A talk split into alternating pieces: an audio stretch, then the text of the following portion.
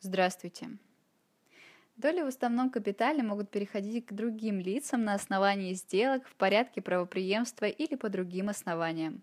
В идеале вопросы раздела бизнеса могут решаться посредством продажи либо дарения долей акций в уставном капитале общества в соответствии со схемами, определенными законодательством об ООО и АО. Однако на практике все может выглядеть по-другому, намного интереснее. В сегодняшнем материале обзор часто встречающихся способов нажить себе проблемы при совершении сделок с долями в виде признания таких сделок недействительными. Начнем с нарушения правил о преимущественной покупке доли другими участниками либо акционерами. Участник, желающий продать свою долю либо акции в уставном капитале, в обязательном порядке должен предложить ее другим участникам, прежде чем отчуждать третьим лицам. Во всяком случае, так сказано в законодательстве об ООО и АО.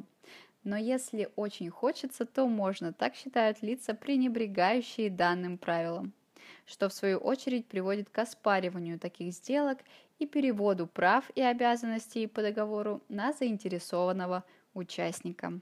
При этом оспаривание происходит по самым разным основаниям.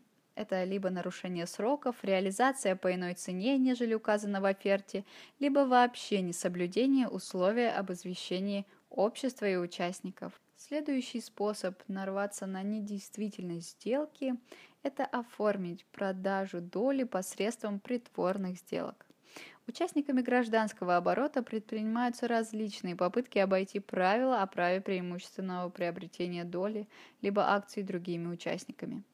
Один из видов ухищрений – это оформить фактическую продажу доли с помощью цепочки других сделок. Или же еще один из способов – это неудостоверение сделки у нотариуса. Сделка по отчуждению доли должна быть удостоверена нотариально. За исключением ряда случаев, несоблюдение нотариальной формы влечет недействительность такой сделки. В следующем выпуске мы обязательно продолжим эту тему. До свидания.